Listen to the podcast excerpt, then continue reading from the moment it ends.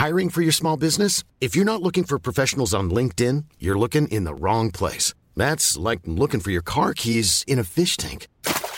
LinkedIn helps you hire professionals you can't find anywhere else, even those who aren't actively searching for a new job but might be open to the perfect role. In a given month, over 70% of LinkedIn users don't even visit other leading job sites. So start looking in the right place. With LinkedIn, you can hire professionals like a professional. Post your free job on linkedin.com slash people today. Hey, it's Ryan Reynolds, and I'm here with Keith, co-star of my upcoming film, If, only in theaters May 17th. Do you want to tell people the big news? All right, I'll do it. Sign up now and you'll get unlimited for $15 a month in six months of Paramount Plus Essential Plan on us. Mintmobile.com slash switch. Upfront payment of $45 equivalent to $15 per month. Unlimited over 40 gigabytes per month. Face lower speeds. Videos at 480p. Active Mint customers by 531.24 get six months of Paramount Plus Essential Plan. Auto renews after six months. Offer ends May 31st, 2024. Separate Paramount Plus registration required. Terms and conditions apply if rated PG. Louis. Jour premier.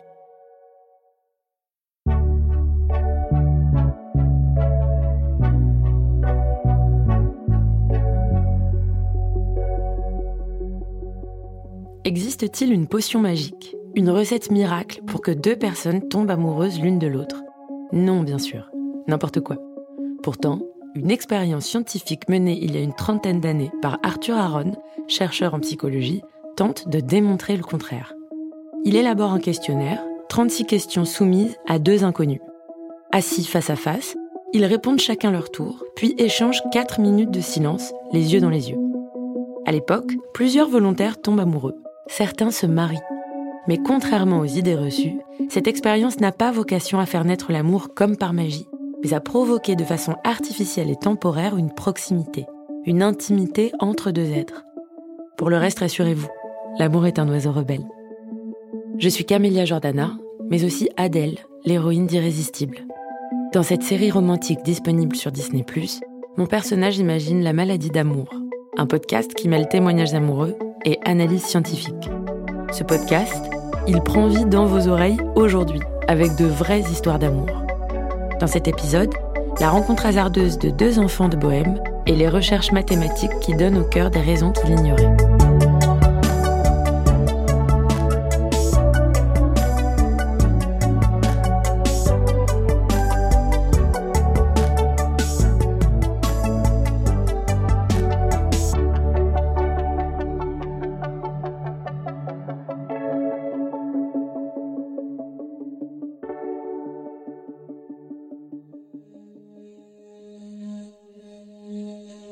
J'ai un petit dicton qui est très drôle où je me dis, je suis pas un Kennedy, je me laisse pas abattre. Et je suis quelqu'un de têtu, quand je veux quelque chose, je vais le chercher.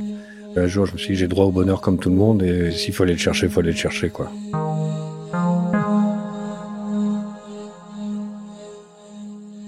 Le début de ma vie, euh, bah, il commence comme tous les débuts de vie, quoi. Hein, euh, voilà, je, je, nais et je me retrouve euh, directement à l'orphelinat. Alors ça, c'est pas comme tous les débuts de vie, bien sûr, mais euh, voilà. donc euh, jusqu'à l'âge de 8 ans, je suis dans un orphelinat, dans un château en plein milieu de forêt, dans le Berry, au milieu des, des sœurs et puis 300 gamins qui sont dans le même cas que moi. À l'âge de 8 ans, moi je me suis retrouvé dans une famille de gens du voyage euh, qui était pas très très très sympa. Donc j'ai une enfance euh, un petit peu euh, dans l'ultra-violence où j'ai bien subi et, voilà, en gros jusqu'à mes 18 ans, j'ai vécu comme ça. Et après mes 18 ans, ben, j'ai fait une bêtise que je dirais pas, je vais rester discret un peu quand même là-dessus rien de grave non plus, mais euh, ça m'a coûté de, de m'engager dans la Légion et euh, du coup j'ai fait trois ans dans la Légion. Et après, bah, j'ai quitté la Légion et je me suis mis en couple avec une femme que j'ai rencontrée. Alors drôle d'histoire aussi, hein, parce que euh, on s'aimait mais on se supportait pas, donc ça a été très très très compliqué comme histoire. Donc il y a un enfant qui est né de notre union et euh, donc il a fallu que je reparte après parce que voilà l'histoire était pas belle du tout. Et là j'ai commencé à me dire que l'humain était très compliqué pour moi, que la société que je vivais m'allait pas du tout, donc j'ai pris la décision de partir en voyage. Ça commence à Toulouse. Euh, J'avais équipé un vélo avec une remorque et déchiré mes papiers, déchiré l'argent que j'avais. Enfin, j'ai voulu euh, vraiment vivre uniquement de, de vie dans la nature. Je me suis retrouvé dans les Pyrénées en quittant Toulouse. Et par la suite, euh, bah, j'ai rencontré, euh, rencontré un cheval dans lequel je suis tombé euh, très amoureux et je, réciproquement. Bon, c'est un cheval qui n'était pas facile. Et son propriétaire m'avait dit de surtout jamais l'approcher parce que ce cheval-là, il, il a aucun contact avec l'humain. Il avait même déjà chargé un homme qu'il a tué comme ça. Sauf que, bah voilà, quand c'est hors de question pour moi, ça, ça, ça marche pas très bien. Donc j'ai travaillé pour ce monsieur en échange de, des chevaux aussi.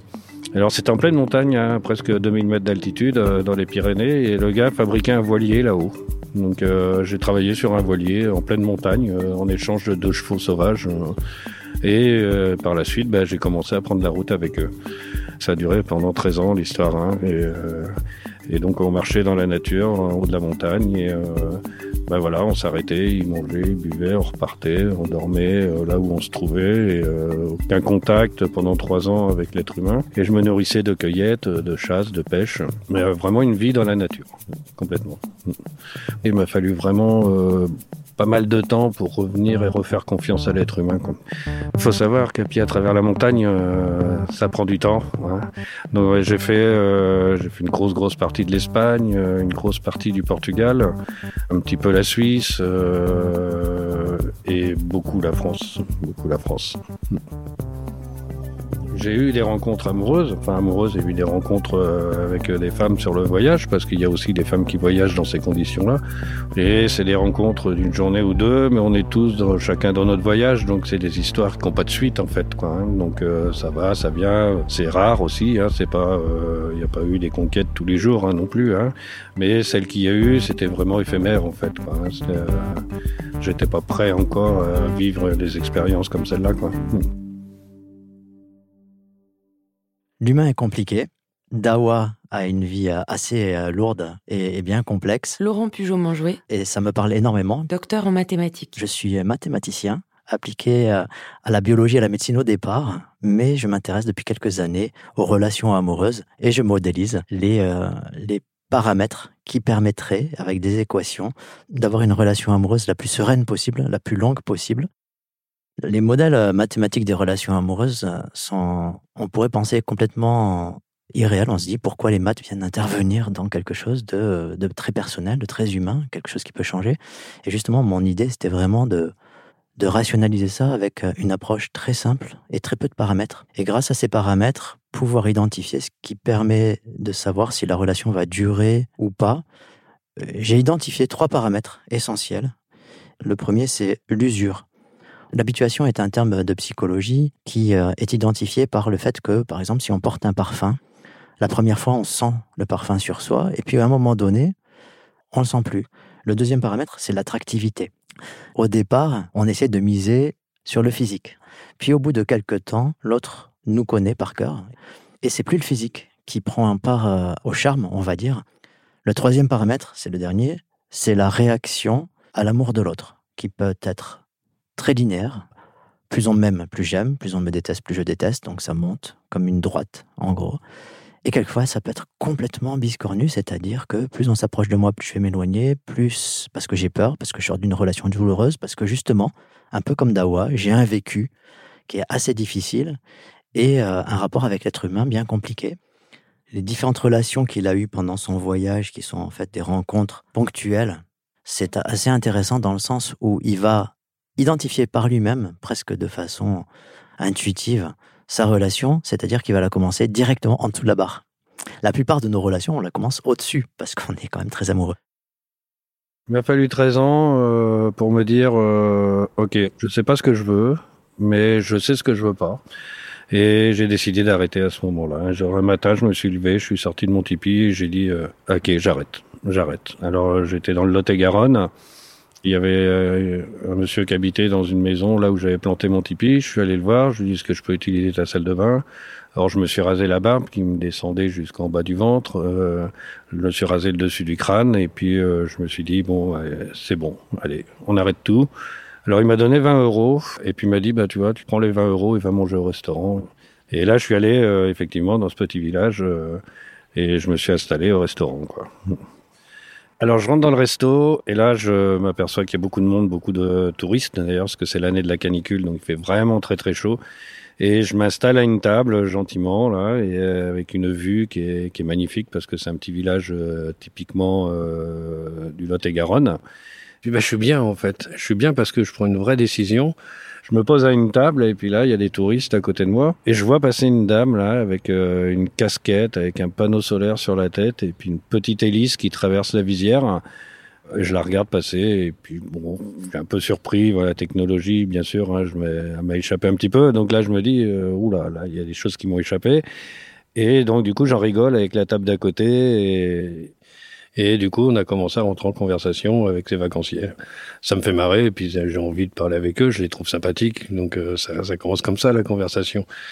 Comme je rentre tout de suite en contact avec, euh, avec des gens, du coup, je je pense pas à ce que j'ai fait, en fait. J'ai eu quand même une sensation bizarre de m'être rasé complètement, parce que ça avait changé complètement mon visage, mais euh, c'est vite passé, en fait. J'oublie même essayer de savoir ce que je vais faire après, quoi. Ce qui était important là, c'était ce contact-là qui est, qui est passé au-dessus de tout, en fait. Donc il y a un grand rouquin avec euh, sa femme qui est très belle, les cheveux longs ondulés, et puis leurs deux enfants, des deux petits blondinets, quoi. Et puis je vois une autre femme toute seule avec ses deux enfants, bah, qui me plaisait bien en fait, hein, euh, visuellement comme ça, au premier regard, euh, je trouvais qu'elle, qu'elle m'intéressait, elle me plaisait, quoi. Elle a les cheveux très courts, un peu grisonnant et puis tenue d'été, euh, c'est l'année de la canicule, hein, donc euh, relativement, euh, relativement dévêtue, on va dire. Très bronzée surtout, très très bronzée, c'est ce qui a attiré mon regard en premier d'ailleurs. Elle est plus petite que moi, elle est fine, et puis j'ai trouvé très souriante surtout, donc ça facilite le contact. Quoi. On sent que c'est une femme de caractère, donc elle, elle, est marquée par son caractère aussi, mais très très très agréable à regarder quoi. J'ai un peu, un peu le coup de foudre là. On voit que Dawa, de façon très instinctive, va se mettre dans une position où il est prêt de nouveau à rencontrer quelqu'un et il va changer un des paramètres pour changer ses équilibres. Et ce tout premier paramètre, c'est l'attractivité, son potentiel d'attraction. Dawa décrit euh, le coup de foudre qu'il a eu pour Marie et euh, c'est quelque chose qu'il peut pas expliquer, c'est quelque chose qui vient vraiment de lui et c'est un des rares phénomènes pour lesquels j'ai décidé de ne pas m'intéresser de façon mathématique. Je ne fais pas des probabilités, je ne fais pas des statistiques, c'est-à-dire que je ne vous dirai pas, c'est au bout de la troisième personne que vous rencontrez que vous allez être sûr que vous allez vivre une relation. Chaque personne est tellement différente et chaque personne ressent tellement différemment soit un coup de foudre, soit quelque chose, que là je laisse cette magie entre guillemets entre les mains des individus.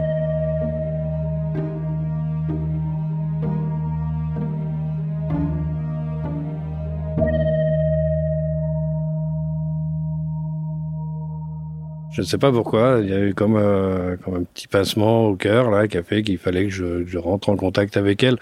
Donc j'en ai profité du panneau solaire sur la casquette pour pouvoir rentrer en contact avec eux. Quoi. À un moment, je décide de faire une partie de baby-foot avec les enfants. Voilà, stratégie un petit peu, euh, sûrement, je sais pas, c'était inconscient, mais bon, voilà, j'ai commencé à jouer avec les enfants et puis bon, ils ont été servis en même temps que moi, donc euh, on a fini par rapprocher les tables.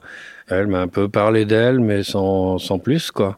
Et puis j'ai fini par les inviter à venir faire une grillade au Tipeee. Euh, c'est surtout le lendemain qu'on a commencé à s'en dire un peu plus parce que là ils étaient arrivés au Tipeee, donc euh, là fallait un petit peu expliquer euh, un peu plus dans le détail le, le, pourquoi du comment de ma façon de vivre. Quoi.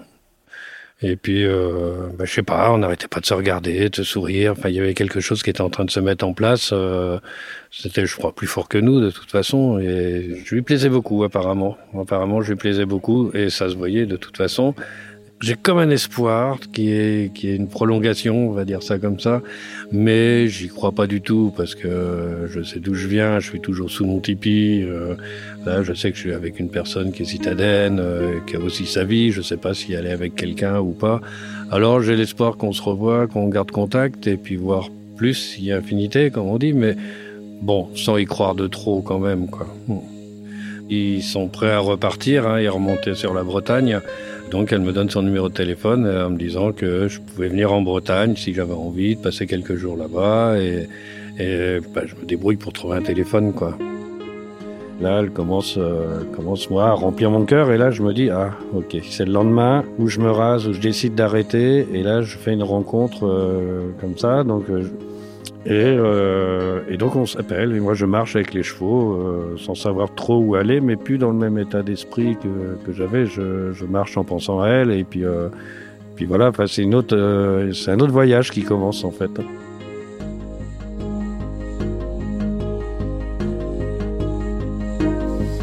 jour, j'ai fini par la rejoindre en Bretagne pour euh, aller passer un fameux week-end, on va dire. Elle est venue me chercher à la gare, donc ma barbe avait repoussé, euh, elle a été très surprise de me voir. C'est les enfants qui lui ont dit ah C'est d'avoir. Hein. J'ai refait le papier peint de la chambre des gamins. Alors j'ai failli ôter un peu parce que j'avais jamais fait ça, puis ça me saoulait un peu de faire ça, mais mais bon, voilà, j'avais envie de gagner des points, on va dire. et puis, euh, et j'ai gagné des points. C'est le fameux week-end où, euh, effectivement, euh, bah, on a conclu notre histoire, quoi. Hein, euh, et puis on a dormi ensemble, et puis, euh, et puis l'histoire était partie, voilà. Je pense que mon parcours de voyageur lui a plu aussi, quoi, m'a trouvé atypique, et je pense qu'elle, sortait d'une histoire un peu compliquée, bah, ça l'a remis un peu sur un autre petit nuage qui était différent, quoi. Quand je suis arrivé en Bretagne, elle habitait au cinquième étage euh, dans Rennes et fonctionnaire pour la mairie de Rennes. Donc euh, voilà, un petit peu l'opposé de tout ce que j'avais vécu, quoi. Donc euh, pour moi, très compliqué d'aller vivre avec un cheval au cinquième étage, avec une fonctionnaire, deux enfants. Il y a une méfiance, quoi. Donc pour moi, il n'était pas question de se mettre ensemble tout de suite. Il fallait vraiment prendre mon temps pour qu'on se découvre vraiment. Elle aussi, d'ailleurs, les histoires d'amour, j'en avais pas vécu beaucoup elles ont dégénéré à chaque fois. Donc, euh, enfin, à chaque fois, il n'y en a pas eu des masses non plus, hein, mais, mais ça n'a jamais été beau, quoi. Donc, euh, bien sûr, il y, a une, il y a une méfiance, quoi. Euh, moi, ma barbe avait repoussé, euh, voilà, j'avais remis le turban sur la tête. Euh, donc voilà, elle a reparté sur une nouvelle vie aussi. Son, le, papa de ses enfants n'était pas du tout le, même homme que moi, quoi. Donc voilà, fallait que tous les deux on apprenne vraiment à se découvrir et, euh, puis prendre une décision euh, beaucoup plus tard de, de, vraiment traverser un bout de chemin ensemble. Quoi. Mm. On retrouve euh, ici les doutes euh, de Dawa qui reviennent et euh, son passé qu'il rattrape et qui vont influer justement sur un des trois paramètres, c'est-à-dire la réaction. Marie a l'air de vraiment être attirée par lui, de vraiment l'aimer, et il dit ben je suis prudent, je vais faire attention. Donc ça monte on va dire, mais peut-être pas aussi rapidement qu'une droite qu'on pourrait imaginer. Elle va monter vraiment tranquillement, mais il essaye de maîtriser quelque chose. La deuxième chose, c'est le paramètre de l'attractivité. Ce qu'il raconte, c'est que justement, quand il décide de la retrouver, il décide de changer ce paramètre d'attractivité, qui est en fait une combinaison, ce qu'on appelle en mathématiques une combinaison linéaire euh, de plein de paramètres, dont le physique fait partie, mais encore une fois, il y a plein d'autres euh, aspects qui sont intéressants, comme la complicité, le charme, le fait de rire ensemble, de partager des choses. Ce qui va, pour lui, être le plus important dans ce paramètre d'attractivité, c'est le fait d'être vrai. Et donc, le physique ne fait pas partie de ça pour lui. Donc, les données du paramètre d'attractivité ont complètement changé entre les vacances qu'il a passées et le moment où il a rejoint.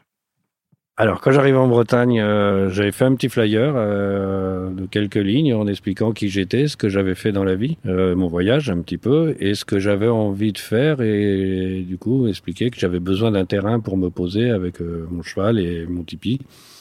Et j'ai distribué ça sur le marché des lys à Rennes, jusqu'à temps qu'il y en a un qui m'a dit, eh ben, écoute, moi j'ai un terrain si tu veux un voisin là qui avait un petit hameau pas loin du terrain qui est venu nous voir et qui m'a dit écoutez euh, allez dans la forêt là-bas vous allez voir il y a deux chalutiers de pêche en plein milieu de la forêt. Donc on a été voir ça effectivement il y a bien deux chalutiers de pêche en pleine forêt un peu hallucinant comme image. Mais surtout on a perçu qu'il y avait une maison en construction qui avait été abandonnée avec un tas de terre énorme à côté. Et je suis allé gratter un peu la terre et là j'ai commencé à tomber sur des petites tesselles de mosaïque hein, en deux sur deux. Et là j'ai gratté gratté gratté gratté donc on a cherché le propriétaire du terrain qui nous expliquait que, bah, que l'État avait racheté la maison avant qu'elle soit finie pour faire passer l'autoroute à côté. Et du coup, bah, il a tout laissé en plan et euh, il m'a dit, bah, la mosaïque, si tu veux, prends-la. Et donc il y avait, je crois, 30 tonnes, un truc comme ça.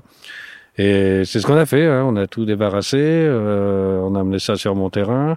Alors j'ai commencé à la vendre euh, sur les braderies, euh, voilà, à droite, à gauche. On, posait ça par terre en vrac et puis on vendait ça comme ça. Et c'est à ce moment-là que j'ai pris la décision de d'aller vivre avec Marie.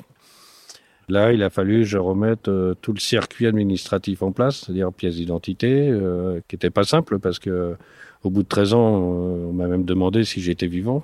Et une fois que ça s'est fait, je me suis dit bon, allez, maintenant, faut que je travaille. Quoi. Donc on a décidé d'ouvrir un magasin dans Rennes pour vendre la matière de, mosaïque. Au bout de six mois, même pas un an, au bout de six mois, il y a un patron de bar qui est venu me voir et qui m'a dit ouais, tu veux pas faire mes toilettes en mosaïque Bon, j'avais jamais collé un morceau, je me suis dit ah ouais ouais, pas de problème, j'arrive. Et tout en autodidacte, euh, bah, j'ai commencé à passer d'un bar à un autre, euh, faire des créations. Et puis au bout d'un an, j'ai dit à Marie, j'ai dit bon allez, ça marche bien, mosaïque, je vais garder ça comme boulot, mais par contre la ville, je, moi je peux plus quoi. Donc euh, je suis resté un an, j'ai fait les quatre saisons, j'ai vu les agressions, j'ai vu des choses euh, qui me replongeaient dans, dans, mes vieilles histoires, qui me réveillaient mes vieux démons un peu là. Donc j'ai proposé à Marie de vivre sous un tipi de 10 mètres de diamètre avec ses deux enfants ados qui sont très très citadins. Elle m'a dit non, ça, ça va pas le faire. Donc on va euh, louer une maison à la campagne et puis tu vas planter ton tipi. Puis si tu as envie de vivre dans ton tipi, tu vis dans ton tipi. Si tu as envie de venir à la maison, tu viens à la maison. Et donc j'avais fini par me spécialiser dans la restauration de, mosaïques anciennes. Je me dis waouh, génial, génial. Là, je suis en train de me trouver vraiment quoi. C'est voilà. Bon, je savais pas ce que je voulais à la fin de mon voyage, mais je sais à quoi m'a servi cette raison de, de vie euh, dans la nature. C'est tout, le voyage m'a apaisé en fait, parce que moi j'ai vécu l'ultraviolence, mais je l'ai donné aussi l'ultraviolence. J'ai vécu que ça moi toute ma vie. Il y a forcément des difficultés, il y a eu des accrochages, des fois euh, limite à la séparation, mais c'est des tensions qu'on a qu'on a pris soin de gérer correctement. Voilà, si on veut vivre à deux, je pense qu'il faut savoir faire des concessions. Tous les deux, il a fallu qu'on en fasse, parce que encore une fois, euh, voilà, on vient de deux mondes complètement différents. Donc là, c'est ok, ça va pas, on s'arrête là. Et tant qu'il y en a un des deux qui est encore énervé, ben, on discute pas, on attend que les deux se calment et après on revient là-dessus et on refait le point sur ce qui s'est passé, comment c'est comment c'est arrivé, est-ce que ça me mérite d'en arriver là surtout, est-ce que c'est voilà, même s'il y a eu une erreur qui a été faite euh, de l'un ou de l'autre, il faut savoir passer les choses. Et il y en a quelques exemples, hein. il, y y a eu des histoires de jalousie, il y a eu des histoires d'appartements en ce qui me concerne parce que voilà vivre dans un appartement ça avait tendance à me rendre un peu nerveux donc euh, des fois j'étais un peu plus sensible que d'autres.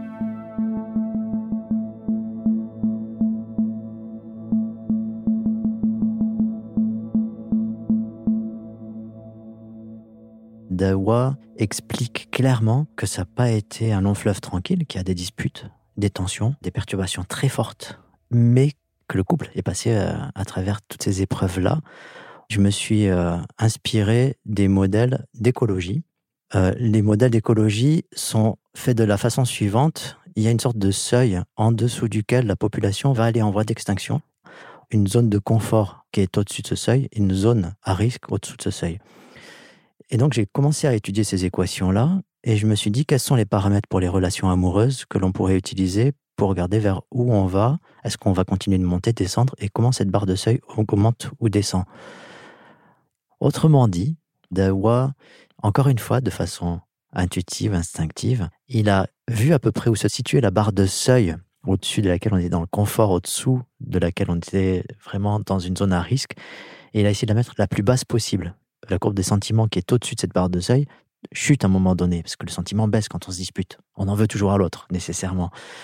Et ce qui est encore plus perfide, c'est que la barre de seuil monte, puisque c'est une sorte de barre de confiance qui dit, ben, on perd un peu la confiance en l'autre. Et le but, c'est de pas de pas les faire se croiser. C'est la courbe qui descend et la barre de seuil qui monte. Il a fait très attention à ne jamais la croiser et il dit d'ailleurs à un moment donné, on était vraiment très proche de la rupture. Il avait vraiment identifié ça. Et ce qu'il a sauvé, c'est de garder cette barre de seuil. Comment est-ce qu'on garde cette barre de seuil le plus bas possible? Grâce à l'écoute, grâce à la communication un autre point qui est très intéressant, c'est qu'il a énuméré quelques exemples de disputes, ce qu'on appellerait des perturbations, et c'est à peu près statistiquement, suivant l'INSEE, ce qui revient le plus souvent, c'est-à-dire la jalousie, l'appartement, c'est-à-dire le lieu où on, vit, hein, en gros, est-ce que, est que tu laisses traîner les affaires, est-ce que, est que tu m'aides pas à ranger, ou des choses comme ça, les, euh, les enfants, qui peuvent être un sujet de dispute, alors il y en a d'autres, évidemment, Et donc, tout ça mélangé fait qu'on n'est jamais à l'abri de toutes ces perturbations. C'est exactement ce qui se passe quand euh, je prends l'exemple des trois petits cochons et qu'on dit la relation que je vais construire est soit en paille, soit en bois, soit en brique, eh bien, si on n'est pas préparé dans cette relation et que notre barre de seuil est assez haute, euh, justement, ce qui va se passer, c'est que notre relation est en paille. Par contre, si on a la relation, on va dire en bois, comme la maison en bois d'un des, trois petits cochons, on voit que il faut vraiment des disputes assez fortes, comme le, loup qui souffle. Hein. En gros, il faut qu'il souffle un peu plus fort, il y a un plus, gros effort à, fournir pour que la, la relation s'écroule. Donc là, il faut des disputes beaucoup plus fortes. Et lui, il le dit, hein, on a eu des disputes très fortes. Eh bien, sa maison a résisté. Donc lui, il est vraiment dans le cas, dans mon modèle mathématique, de la maison en briques. Leur niveau de sentiment est très haut, leur barre de seuil est très basse. Ils peuvent appréhender les grosses disputes sans aucun problème. Il y a des tensions aussi où, où moi je lui ai quand même fait subir des choses euh, qui sont euh, allez, on change de vie, on passe à autre chose qui pour moi était très enrichissant, mais bon, qui n'était pas dans, dans, dans, la mentalité à Marie au départ, et qui s'y est fait, et puis qui a trouvé aussi son intérêt. C'est l'époque où je travaillais énormément avec la mosaïque, mais vraiment énormément. Ok, j'ai gagné beaucoup d'argent et ça a été mon problème dans ma tête en fait. C'est-à-dire, mais j'ai voyagé pendant des années sans argent parce que je refusais l'argent et aujourd'hui je me tue au travail pour gagner plein d'argent. Quoi. Donc euh, j'ai dit à Marie, j'ai dit écoute, j'arrête tout. J'ai j'arrête tout parce que là, je suis en train de me perdre là. Je suis en train de me perdre pour de l'argent et j'ai toujours rêvé d'avoir un cirque. Et j'ai dit bah écoute, euh, on a acheter un cirque et puis partir en tournée. Mais du coup, elle est partie plein pot dans l'idée, quoi. Et euh, Marie a dit, oh, bon, moi, je suis fonctionnaire, donc je peux prendre euh, un an d'arrêt de, travail, quoi, et puis de reprendre après, voir si ça marche pas. On avait un show d'une heure et demie, on s'est dit, bah, allez, on part en tournée. On a commencé à... Alors on avait une vingtaine de dates en France. C'était l'année où euh, il y avait la Coupe du Monde euh, de football, où les Français ont cartonné, hein, bien sûr, comme par hasard. et nous, on a bien sûr, on avait mis toutes les dates à 8 heures. Il y a un village où on a monté le chapiteau. Et là, on a une femme avec sa fille là, qui avait 9 ans, 10 ans peut-être. Et on s'est dit, bah, il y a quelqu'un, et ben on fait le spectacle. Et c'est le seul spectacle qu'on a fait. Quoi. Et ils avaient une invitation de la mairie.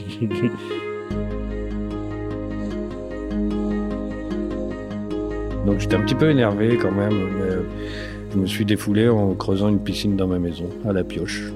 Et ça m'a fait du bien, et j'ai creusé ma piscine, que j'ai recouverte entièrement de mosaïque, et puis qui nous a servi pour se baigner après. Il n'y a pas eu de tension parce que parce qu'on a confiance l'un dans l'autre. Et du coup, on sait que de toute façon, quoi qu'il arrive, même si l'histoire devient très moche, on l'arrêtera avant que ça aille trop loin. Et tant pis pour les rêves et tant pis pour, euh, pour tout ça. Dans toutes les décisions qu'on prend, on va s'arrêter au moment où il y a la limite qui dit là, si tu vas trop loin, ça peut être grave. Donc, euh, et ça, on veut pas y arriver là. Après, bon, moi, j'ai pas pu tout faire, mes volontés aussi, parce que voilà, après, je suis plus tout seul, donc euh, j'ai plein d'idées, moi. J'aimerais avoir un hélicoptère dans ma cour, par exemple. Euh, ça, c'est pas possible. Voilà, il y a plein de choses comme ça où faut que je fasse. Euh, alors, c'est pas des concessions, hein, c'est juste, euh, c'est juste un accord entre nous. Concession, c'est pas un mot que j'aime employer en fait, parce que on se force pas à faire les choses. Voilà.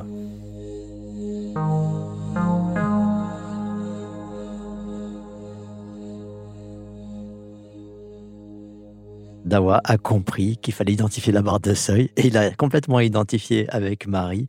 Il n'attendra pas que la relation euh, s'éteigne euh, ou se délite, hein, se pourrisse, mais il arrêtera vraiment avant. Alors il y a un point que j'ai pas abordé encore, c'est l'usure.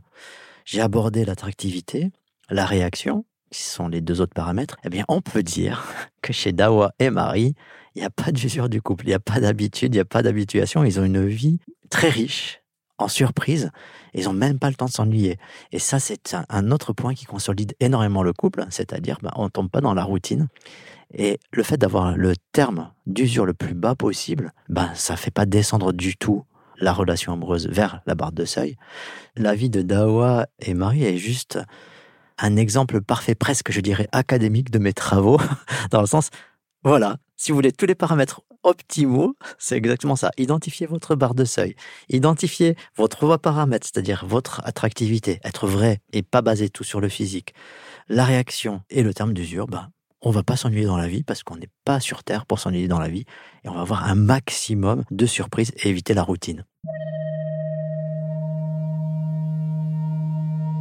Alors le bateau, c'était euh, respecter mes engagements avec moi-même. C'est-à-dire que quand je voyageais avec les chevaux, euh, je marchais, j'ai beaucoup utilisé les chemins de halage et j'ai vu pas mal de saloperies sur l'eau et je m'étais dit un jour, je ferai quelque chose pour les canaux. Du coup, j'ai commencé à chercher un bateau. Ça nous a pris cinq ans et demi, mais aujourd'hui, voilà, le bateau, il ramasse les poubelles qui traînent. Et je, j'ai dit, putain, c'est pas mal comme vie quand même. Hein. Je dis, plus de stress, plus rien. Euh, j'ai écoute, euh, je sais pas, qu'à vendre la maison et puis euh, on va vivre sur le bateau. Bon, voilà, encore une nouvelle idée qui est arrivée dans la tête à Marie. Euh, encore des inquiétudes, bien sûr. Hein, et puis aussi bien pour elle que pour moi. Hein, même si moi j'ai du, genre à foncer tête baissée, ça reste là un changement de vie qui est quand même, qui est quand même bien, bien différent, quoi. On en est là aujourd'hui, c'est là, dans quelques jours, on rachète un bateau de 20 mètres pour habiter dessus. L'heure de vérité va être à ce moment-là. Euh, on verra si dans un an on est toujours sur le bateau, si on n'est pas passé à autre chose. Peut-être qu'on sera sur Mars. on sait pas. Moi j'ai le petit côté fougueux là qui a peur de rien et puis qui, qui fonce. Elle a le petit côté euh, ouais attends on va caler les trucs quand même. Mais en fait euh, là où elle est surprenante c'est que on n'étudie pas 107 ans quoi. Si elle a compris que c'est jouable, eh ben elle va être aussi surprenante que moi parce qu'elle va dire ok on y va on fonce quoi. Déjà, nous, on a un principe aussi. Déjà, on parle de surprise, c'est-à-dire que tous les ans, on fête notre anniversaire de mariage et chacun notre tour, on doit ce jour-là surprendre l'autre. Euh, une année, j'ai fait venir un hélicoptère dans la cour pour ses 50 ans. Euh, voilà, euh, après, une année à Cancale, je l'ai envoyé se faire habiller dans les années 30 chez une copine, sans qu'elle sache pourquoi. Et quand elle est arrivée, moi, j'avais une queue de pie avec un chapeau de forme. Et dans la galerie où on exposait, on avait tout transformé avec des grands chandeliers et tout ça. Et, et repas, euh, repas d'anniversaire de mariage en plein centre-ville de Cancale, euh, habillé en haute forme, et bien, voilà, et puis que ça nous fasse marrer surtout. Quoi. Alors je ressemble à quoi aujourd'hui? Alors si j'écoute ce que j'entends sur moi, euh, souvent les gens me prennent pour un sikh parce que j'ai un turban, j'ai une barbe de 30 cm, j'ai une dread euh, qui est repliée trois fois, qui fait presque 2 mètres de long. Donc rien à voir avec la religion ni l'Inde d'ailleurs. Hein, c'est euh, un look qui s'est fait au fur et à mesure des années de ma vie et puis euh, c'est mon image, c'est mon identité. C'est c'est mon voyage et je ne m'aime pas comme j'étais avant. Du coup, euh, il a fallu que je crée moi-même mon propre personnage avec mon propre nom. C'est-à-dire que Dawa, c'est pas, euh, voilà, c'est pas mon vrai nom. Bien sûr, je le dirai pas parce que je l'ai, voilà, j'ai oublié. Pour moi, j'étais parti pour avoir une vie de galère et ça a été comme ça dès la naissance. Hein. Donc, euh, pour moi, j'avais pas connu le bonheur, j'avais rien connu de tout ça. Donc, euh, du coup, pour moi, c'est quoi le bonheur déjà? C'est quoi le bonheur? Et même en, arrêtant le voyage, hein, je me suis dit, mais maintenant, qu'est-ce que je fais quoi? Qu'est-ce que je vais devenir? Qu'est-ce que je fais? Je m'attendais pas du tout à autant de bonheur. Hein. Non, non, ça c'est sûr. Et aujourd'hui, je le mange pleinement. Et je laisse pas passer une miette. Hein.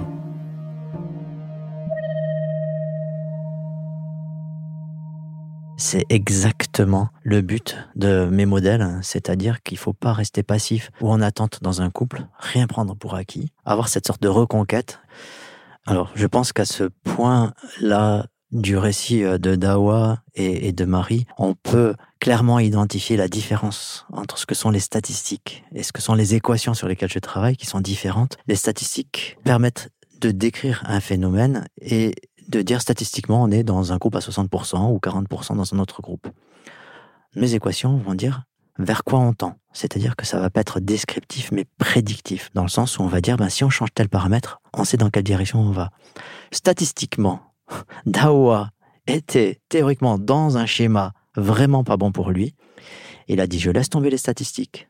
Parce que si on avait vraiment considéré les statistiques, et si Dawa avait vraiment considéré ces statistiques-là, je pense que avec son passé très lourd, il avait aucune chance de créer une relation comme il l'a en ce moment.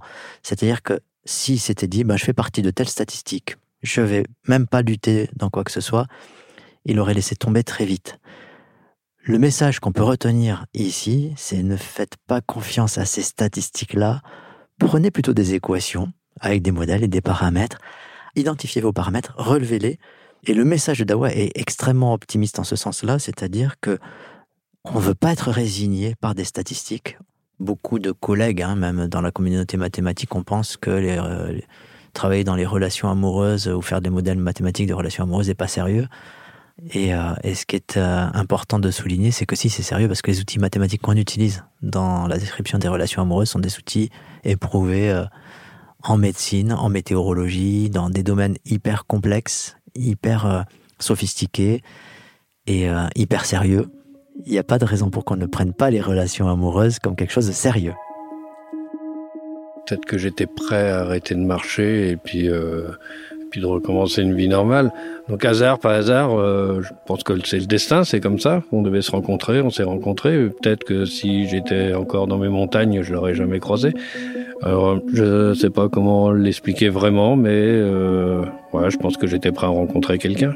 Souvent les gens nous disent ah mais vous êtes frères et sœurs tous les deux. Et, euh, et c'est assez rigolo parce que du coup le fait de la rencontre toutes ces choses-là mélangées font que on devait se rencontrer, je pense. Tout de suite, pour moi, c'était euh, le fait qu'on nous prenne pour frères et sœurs, c'est qu'on devait être ensemble, quelle que soit la raison, mais c'était une raison de plus pour être, euh, pour qu'on soit ensemble. C'est ça, du même bois.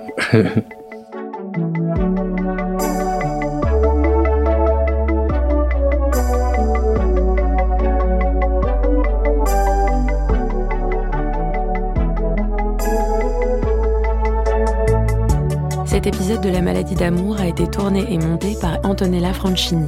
Jérôme Petit a fait la réalisation, Bénédicte Schmidt le mix, chargé de production, Margot Pinel.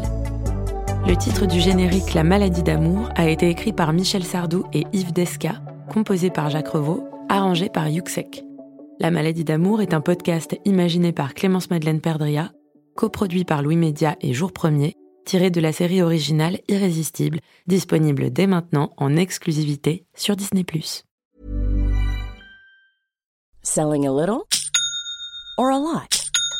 Shopify helps you do your thing however you cha-ching. Shopify is the global commerce platform that helps you sell at every stage of your business. From the launch your online shop stage to the first real life store stage, all the way to the did we just hit a million orders stage.